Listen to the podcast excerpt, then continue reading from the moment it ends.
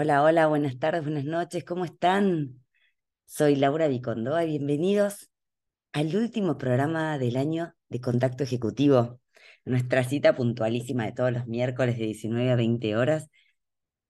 Y hoy para cerrar el año, para mirar hacia atrás, pero mejor dicho, esta vez los quiero invitar a mirar hacia adelante, a mirar hacia 2023 y que se tomen este programa como un espacio para pensar, para pensar quiénes quieren ser el año que viene, qué quieren hacer, qué contribuciones van a aportar para hacer de este mundo un lugar mejor para vivir, cómo van a influir positivamente en sus entornos familiares, de trabajo, de amistad. Y sí, ¿por qué no? ¿Cómo van a ser mejores con ustedes mismos? Pero no quiero que se convierta en la lista de cosas para hacer del año que viene que vamos a dejar colgadas para el 10 de enero. No, no, no. Quiero que sea un espacio en donde de verdad paremos un segundo y nos demos la oportunidad de pensarlo dos veces. Así que si están conmigo, se quedan y me acompañan, les voy a presentar algunos pasos que nos propone Nancy Klein, autora del libro More Time to Think. Es un libro que estoy leyendo ahora, estudiando para un curso que estoy tomando, y estoy fascinada. Y a medida que avanzaba con el libro decía, esto lo tengo que compartir en la radio, esto lo tengo que compartir en la radio. Así que ahí va, eh, este programa va a transformar mis intenciones para Año Nuevo y les va a extender a todos ustedes que me acompañaron desde el primer día hasta hoy. Pónganse cómodos, que enseguida empezamos contacto ejecutivo aquí en RCC Radio. Escucha cosas buenas. Ya que estamos de regreso, una vez más en Contacto Ejecutivo, soy Laura Vicondoa en el último programa del año y les había prometido que íbamos a entrar de lleno a los 10 componentes de un entorno de pensamiento que nos propone Nancy, Nancy Klein perdón, en su libro More Time to Think. Antes de sumergirnos en esta maravilla, recuerden nuestras redes en Twitter y en Instagram como arroba RCC Radio y las mías como Laura Vicondoa en cualquiera de las redes sociales. Ahí me pueden encontrar. Bueno, bien, ¿listos para empezar? Les estaba contando antes que me topé con este libro en uno de los cursos que estoy haciendo y estoy fascinada, no paro de leerlo. Es esos libros que, que a uno lo atrapan y que como una conversación con la autora, con las propuestas, con las provocaciones que hace. Lo que más me gusta de este libro es la idea de que con atributos que ya tenemos o capacidades características que ya tenemos como personas, podemos mejorar todos nuestros entornos, podemos generar grandes cambios simplemente estando conscientes de ciertas cosas que hacemos casi sin darnos cuenta y que hacen una gran diferencia en los demás y hasta en nosotros mismos. Ella dice que son 10 componentes de un entorno o ambiente de pensamiento. También los presenta como diez formas de ser con los demás y como una fuerza creativa. Y que además produce pensamiento de calidad en las personas, apertura mental hacia los demás y dignidad. Creo que son todas cosas que, que queremos, ¿no? Todas sensaciones que disfrutamos tener. Los 10 componentes que ya propone, se los voy a presentar rapidísimo mientras ojeo el libro junto con ustedes, son la atención, la igualdad, la calma, la apreciación, el coraje, la información, los sentimientos, la diversidad, preguntas incisivas y espacio o lugar. Y ella lo que dice es que podemos usar cada uno de estos componentes por separado o podemos combinarlos y usarlos todos juntos, estando atentos. Cada uno de estos, y eso fue lo que me pasó a mí mientras leía, abre un espacio gigante de posibilidad para nosotros y para los demás. Y quiero empezar por el primero, que fue el que me agarró y me metió adentro de esta experiencia, que es la atención. ¿Cómo define ella la atención? Como escuchar sin interrumpir, como un acto de creación. Y esto de escuchar sin interrumpir, fíjense cuántas veces nos pasa que estamos en conversaciones esperando el turno, ¿no? Ansiosos porque ya cuándo me va a tocar y ahora que dijo esto le quiero contestar y ya sé lo que voy a decir, cuánto falta para que termine y nos da como esa necesidad imperiosa de decir lo nuestro. Y en esa lucha interna que tenemos, dejamos de escuchar al otro. Y una de las, de las propuestas de Nancy Klein es prestarle tanta atención al otro que en saber que no va a ser interrumpido, va a tener el tiempo para generar la mejor calidad de pensamiento posible. Y yo pensaba en mí y en la vida que tengo y la cantidad de personas que hablo por día. Muchas veces me repito, me encantaría tener más tiempo, para pensar, más tiempo para organizarme, más tiempo para tomar mejores decisiones. Y yo misma interrumpo todos esos procesos haciendo más y más y más cosas. Entonces, esto de prestar atención es casi, casi que algo que nos enseñan desde el colegio, ¿no? Eh, y lo que queremos hacer es empezar como a, como dice ella, a prender la llama del pensamiento, aunque solo se vea como estar sentados ahí acompañando a alguien en su proceso de pensamiento. No necesitamos ser expertos, no necesitamos en el caso de mis comunidades, coachearlos, no necesitamos ser los consultores que se las saben todas, necesitamos estar ahí para el otro, tal vez como la excusa para que tenga el contexto para pensar. Y es el punto en donde podemos reconectar con nuestro propio poder con las preguntas que tenemos, con nuestro pensamiento crítico.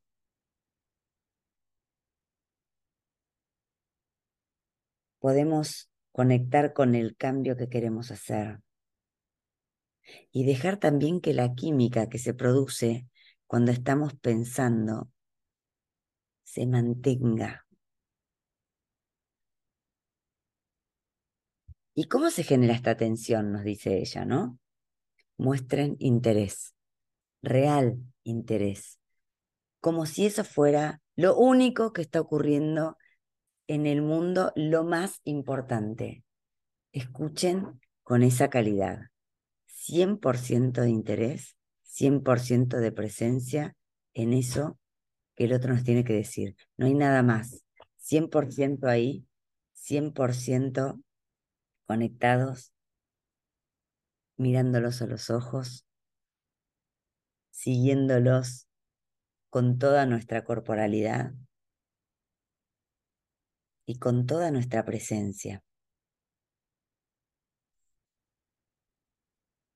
Y hacerles saber con esta actitud que no los vamos a interrumpir que pueden ir y venir y dar vueltas en su pensamiento y que nosotros vamos a estar ahí para ellos. Inclusive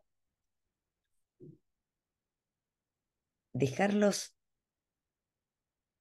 pensar mientras probablemente nosotros por dentro nos salgamos algunas preguntas, pero estas preguntas dejémoslas, dejémoslas permanecer ahí adentro. No necesitan salir, necesitan formar parte del contexto que estamos creando, pero sin abrir la boca. Las preguntas tienen un impacto enorme en la forma en la que nos mostramos. Y este fue uno de los puntos que más me llamó la atención. Escuchar al 100%, 100% presentes, 100% interesados. Y si tenemos estas preguntas, dejarlas adentro, sin que interrumpan el contexto de pensamiento del otro y que lo puedan acompañar para que siga en este espiral ascendente de calidad de pensamiento. ¿No es maravilloso? A mí me encanta. Así que, de esta atención que les puedo decir, em, ella nos dice, no se trata de dejar la mente en blanco, sino de estar 100% presente en el contenido de lo que dicen, 100% en las respuestas automáticas que tenemos para eso y dejarlas pasar.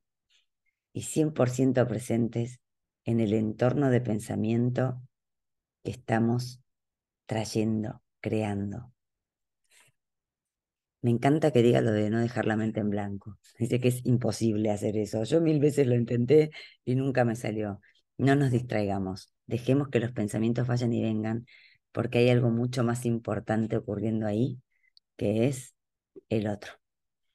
Y con esto llegamos al primer bloque, al final del primer bloque aquí, en Contacto Ejecutivo. Soy Laura Vicondoa compartiendo con ustedes este libro maravilloso que leí este fin de semana. Espérenme y enseguida regreso. Y aquí estamos en Contacto Ejecutivo. Soy Laura Vicondoa repasando los puntos que más me impactaron de este libro, More Time to Think, Más tiempo para pensar, de Nancy Klein. Y habíamos visto el primer componente del entorno de pensamiento, que es la atención, y vamos para el segundo. Ella dice igualdad.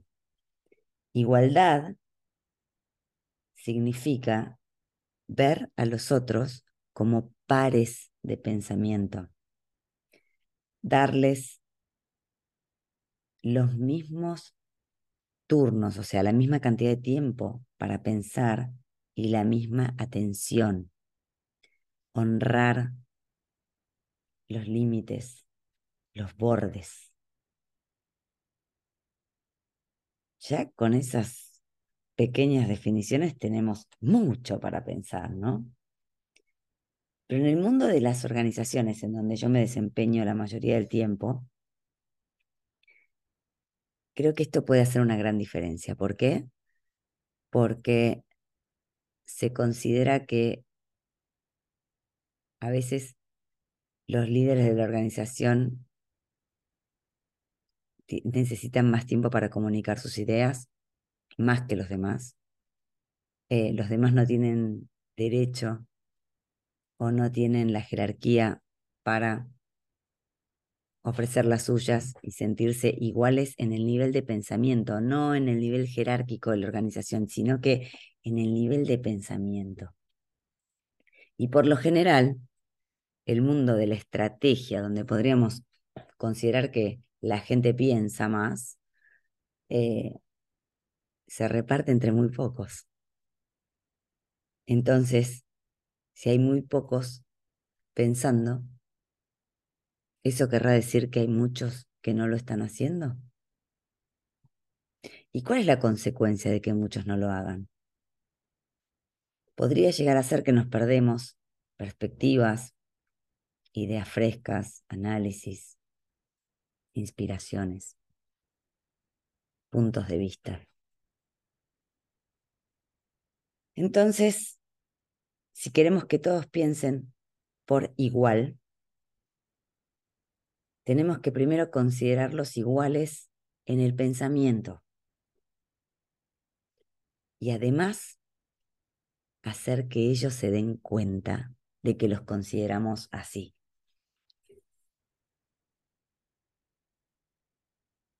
Y cuando hablamos de iguales, ella puntualiza específicamente, dales el mismo tiempo a cada uno para expresarse, el mismo tiempo.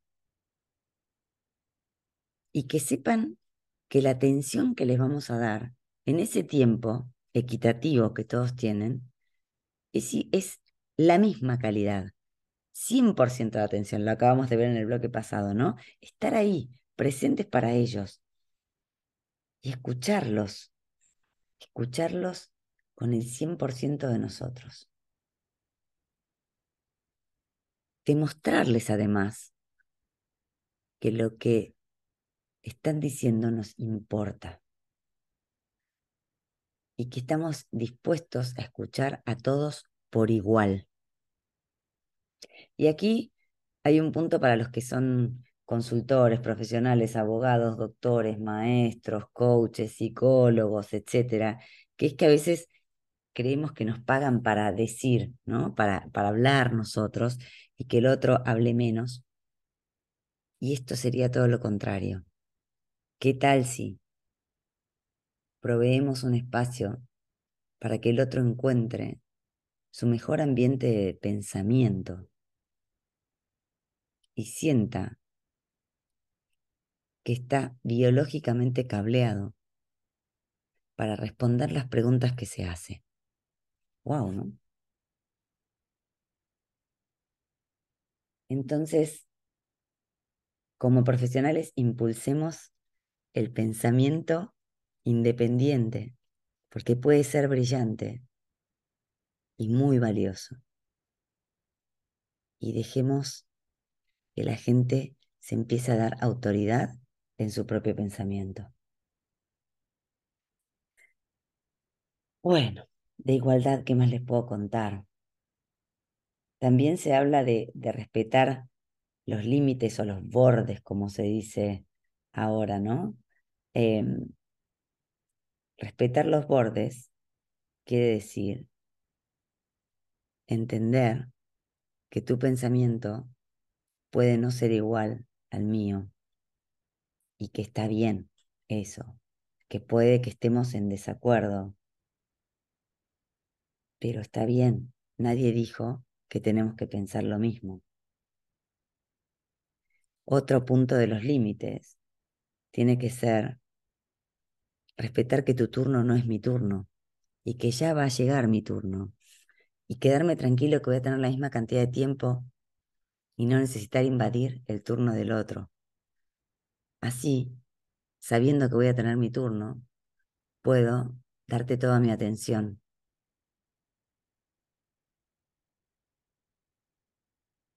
También los límites o los bordes nos protegen y nos permiten confiar y nos permiten seguir pensando.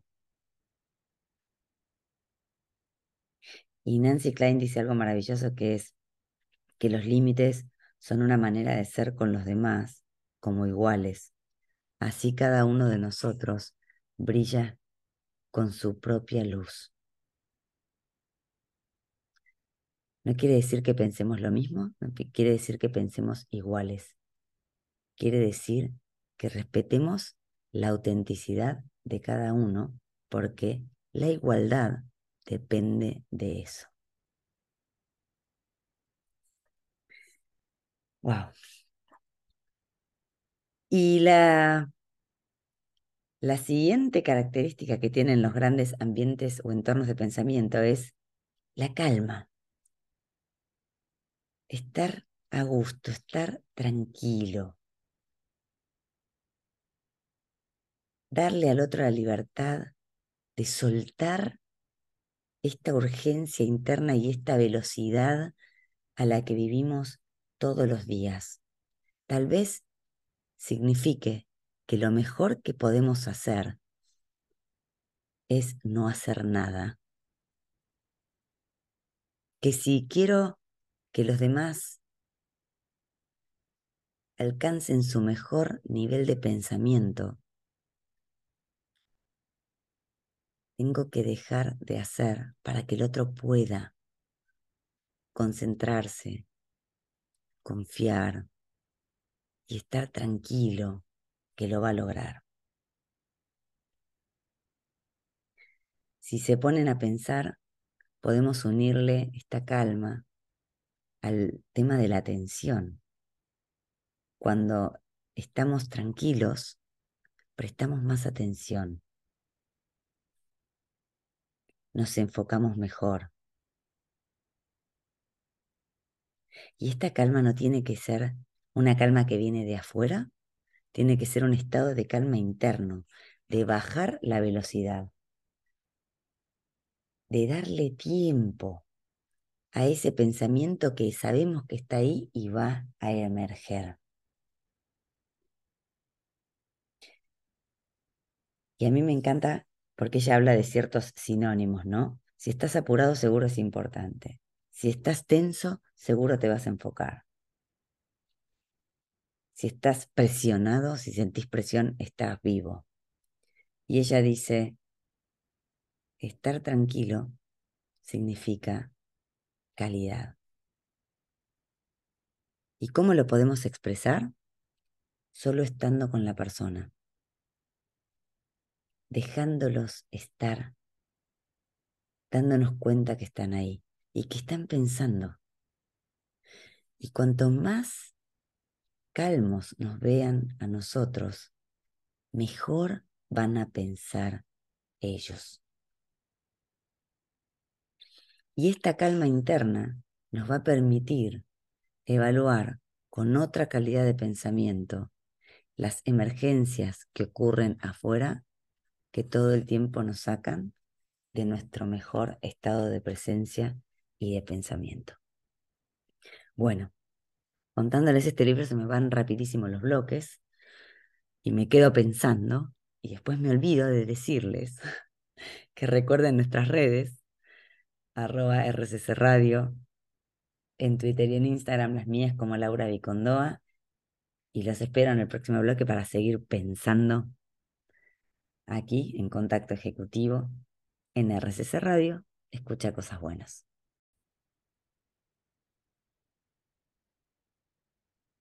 Volvemos a este entorno de pensamiento. Ojalá, ojalá que mientras me escuchan les pase lo mismo que me pasó a mí leyendo el libro y empiecen a pensar. Por eso me parece que hablo más despacito, porque mientras les hablo a ustedes también estoy pensando. Y tengo aquí otro de los componentes del entorno de pensamiento, que es la apreciación. Y ella dice que practiquemos cinco apreciaciones por cada crítica que hacemos. Y también dice que la mente humana piensa más rigurosamente y creativamente en un contexto de apreciación genuina genuina la quiero subrayar y la quiero poner en letra bien grande porque hay algo bien interesante en lo que trae Nancy Klein de lo genuino de la apreciación. Hay un, yo creo que ya en otros programas se los había contado, un lugar que se llama el Heart Math Institute, que ahora es un eh, lugar de investigación además. Em, y ellos Llamaron a Nancy Klein para ver cómo trabaja, cómo funciona la apreciación o estos 10 componentes en el entorno de pensamiento, ¿no? Y lo que se dieron cuenta es que cambia y altera las conexiones nerviosas de manera súper buena. O sea, dicen que cuando el ritmo del corazón está en niveles sanos, la corteza cerebral se activa y que la apreciación es necesaria para un funcionamiento cerebral óptimo. Y me encanta porque lo dice así, ¿no? El pensamiento necesita sangre y la sangre necesita apreciación. Y esto no es puro bla bla, lo dicen en el HeartMath Institute, que es uno de los lugares más serios que hay de investigación de todos estos temas, ¿no?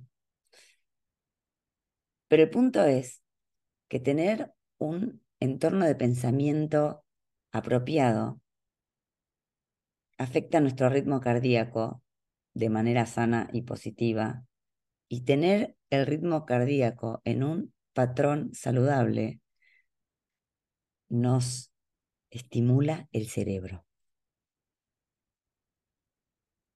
Entonces, si nosotros apreciamos cuán bien pensamos, seguro vamos a estar listos para pensar cómo mejorar ese pensamiento.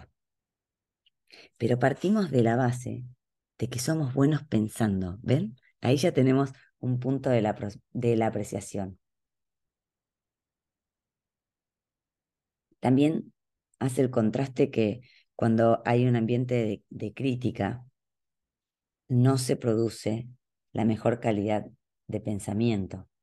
¿Por qué? Porque estamos en estrés, porque estamos a la defensiva y cuando estamos a la defensiva no pensamos bien. Y como no me alcanza todo el programa para contarles todo el libro, quiero resumir lo que más me llamó la atención de apreciación, que son las tres S. Sucinto, sincero y específico.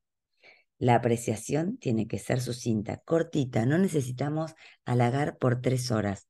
Corto, corto. Lo que quiero apreciar. Sincero. Si nosotros no sentimos o no percibimos los gestos de apreciación que tienen los demás con nosotros como sinceros, esto tiene el efecto contrario. Entonces, nadie nos pide que halaguemos porque sí, pero que lo que digas sea realmente lo que sentís.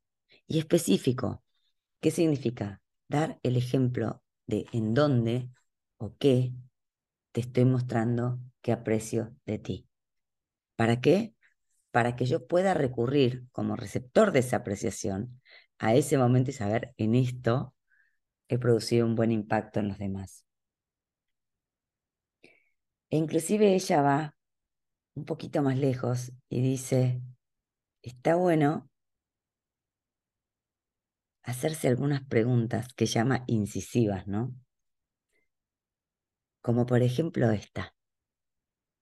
Si supieras que sos bueno, que ya sos todo lo bueno que puedes ser,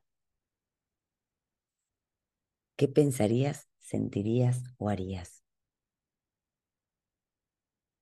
Y tomarnos el tiempo de apreciar nuestro propio proceso de pensamiento, nuestra propia humanidad mientras piensa. Es para mirarlo bien detenidamente, ¿no? Y después nos habla de el coraje. El coraje como uno de los componentes de los entornos de pensamiento. Y dice que el coraje nos sirve para ir a explorar ideas, eliminando la competencia entre los que piensan. Ser mejor que alguien no necesariamente quiere decir que somos buenos. Y vuelvo al mundo corporativo porque es donde estoy todo el tiempo, ¿no? Y también en el mundo de la formación. Entonces, ¿qué pasa si nos pusiéramos a pensar en detener toda la competencia y empezar a sentirnos campeones? Y nos acaba de dar un ejemplo hermoso la, la selección, ¿no? Competir no es bueno para el pensamiento. no para el tipo de pensamiento original que queremos provocar. ¿Por qué? Porque si nosotros competimos, estamos matando el pensamiento del otro. Entonces, para pensar con coraje, necesitamos sacarnos de encima la preocupación de lo que otros piensan de lo que nosotros estamos pensando. Necesitan esa calidad de pensamiento, necesita confianza, necesita calma, necesita tiempo. Entonces, si quiero pensar e ir más allá y cuestionar las ideas y cuestionar el status quo, necesito sacar la competencia entre los que piensan, sobre todo en los grupos de liderazgo. ¿Por qué? Porque si estamos en una competencia estamos constantemente viendo lo que hace el otro. Y si estamos viendo lo que hace el otro no podemos pensar. Entonces escuchemos con generosidad para saber lo que el otro piensa y para poder sobre eso que el otro piensa, poder hacer ciertas preguntas, poder con coraje descubrir otra calidad de pensamiento que necesita que cada quien espere su turno, que necesita que cada quien tenga el mismo tiempo para expresarse, que necesita el desafío, pero para generar mejor pensamiento, no para ganar.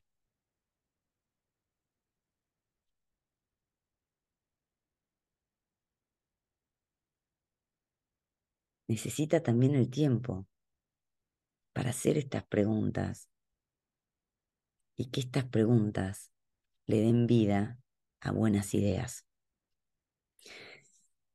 Y esto no solamente para las empresas, también sirve en casa. Y yo no paro de pensar en mis hijos cuando escucho esto y digo, ay, ¿cuántas veces en vez de dejarlos pensar los corrijo directamente o hacelo porque lo digo yo? O sea, hay tantas, tantos lugares de aplicación que yo le veo y unas herramientas tan a la mano que podemos empezar a usar mañana, para las cuales no necesitamos más que contactar con cómo fuimos hechos humanamente. Así que los dejo pensando hasta el próximo bloque. Aquí en Contacto Ejecutivo soy Laura Vicondoa. Escucha cosas buenas. Qué rápido se va el programa y qué rápido se nos van los componentes del pensamiento, porque nos faltan un montón y nos queda poco tiempo para compartir. Así que voy a acelerar, pero lo voy a hacer con calma, como nos sugiere Nancy Klein en el libro que estamos discutiendo hoy, More Time to Think, más tiempo para pensar. Así que sin más vueltas, avanzo. Otro componente de los entornos de pensamiento es la información. Y acá encontré varios temas para prestar mucha atención. Por ejemplo, traer los hechos, desenmascarar la negación y poder hacer frente a aquello que estuvimos negando para que nos permita ser libres para pensar. Entonces, en los entornos de pensamiento, Nancy Klein define la información como el desmantelamiento de la negación. Y dice que la negación es asumir que lo que es verdad no lo es. ¿Cuántas veces nos pasa esto, no? ¿Cuántas veces nos pasa esto en nuestras sociedades? Nos pasa en nuestros gobiernos, pasa en las empresas. Y ella dice que hay tres etapas de la negación. La primera es decir que lo que está pasando no está pasando. Después de una reunión de trabajo en donde, por ejemplo, un jefe maltrató al empleado, eh, en lugar de hacernos cargo de ese maltrato, hablamos de otra cosa y eso no pasó. La segunda etapa de la negación es reconocer qué pasó, pero no estuvo tan mal. Entonces, decir, wow, esa reunión estuvo tremenda, ¿no? Eh, sí, hubo momentos, pero al final salimos muy bien. Entonces, algo pasó, pero no estuvo tan mal. Y en la tercera etapa de la negación, es decir, que lo malo fue bueno. ¿Cómo hacemos esto? Reconstruyendo la realidad y ofreciendo como verdad lo que no fue verdad en el primer lugar.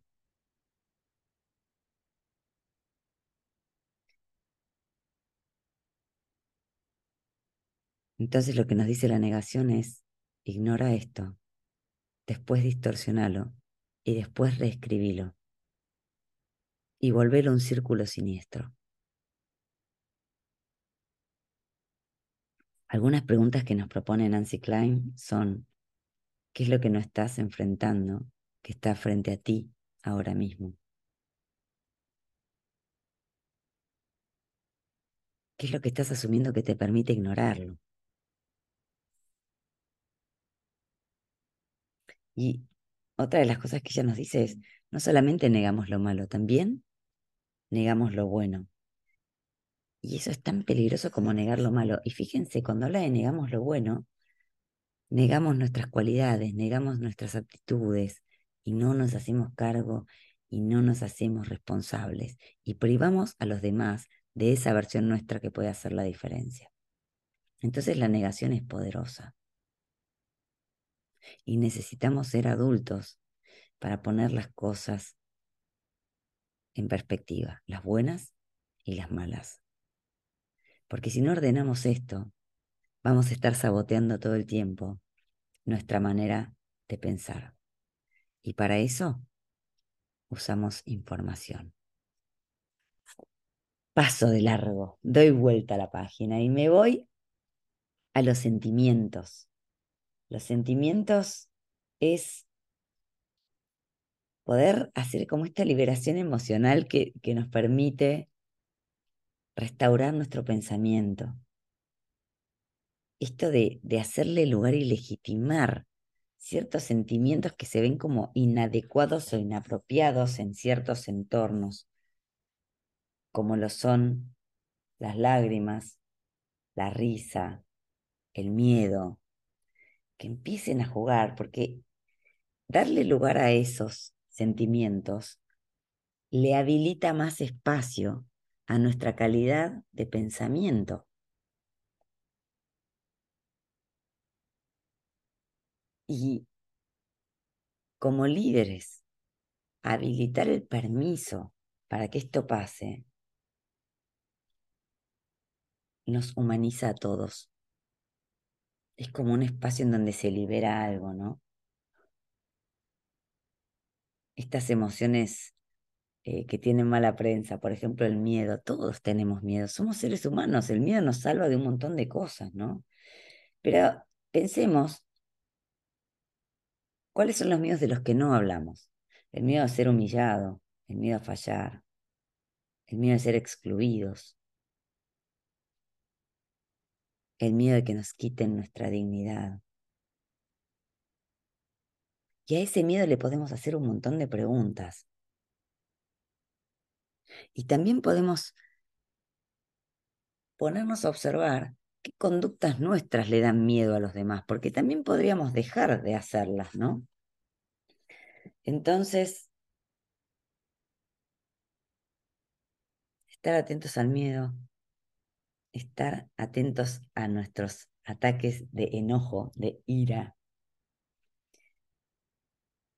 y escuchar en esos momentos. Es como que el miedo, la ira, parece que tomaran todo el espacio. Si yo no le doy un lugar para que se expresen, no me van a dejar pensar. Y para poder pensar, tenemos que tener nuestros mejores instrumentos. Y el primero que nos va a servir para navegar en el medio de la niebla es saber que cada persona es inherentemente buena, inteligente, digna de amor y creativa. Y eso nos incluye a nosotros, dice Nancy Klein. Entonces, mirarlo desde esta perspectiva hace que pensemos mejor. Los sentimientos pueden hacer que tomemos en cuenta ciertas condiciones, pero cuidado, no olvidemos separar la nube en la que nos meten de aquello que queremos pensar. Si estamos muy metidos en un ataque de ira o en un ataque de miedo, tratemos de calmarnos, de enfocar la atención de a poco, pero no tomar decisiones ahí, porque esas decisiones no van a contar con nuestra mejor calidad de pensamiento. Y paso al tema de diversidad. Y la diversidad habla no de la diversidad como estamos hablando hoy, ¿no? Diversidad de todo, sino habla de diversidad de pensamiento, ¿no? Eh, de identidades diversas, de que la realidad en la que vivimos es diversa y que eso nos ayuda a pensar mejor y a cuestionar aquello que estamos dando por hecho. Entonces, la invitación de la diversidad es empezar a cuestionar todo aquello que asumimos como cierto y nos dejamos de preguntar. Creencias limitantes versus creencias liberadoras. ¿Cuáles son? Haciéndote preguntas las vas a encontrar.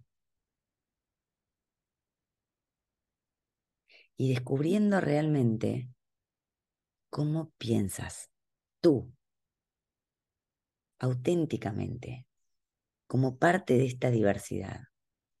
No tienes que pensar como nadie más. Y cuando empieces a pensar como piensas tú, vas a poder ponerte a pensar para ti. Así que ama tu propia diversidad. Queremos que te muestres como diferente, como único, como auténtico, porque eso habilita un pensamiento original que nadie más que tú puede tener y que nadie más que tú puede traer para contribuir. con esto los dejo y los espero en el último bloque con las dos que me quedan y nuestra despedida. Estamos aquí en RCC Radio, soy Laura Vicondoa, escucha cosas buenas.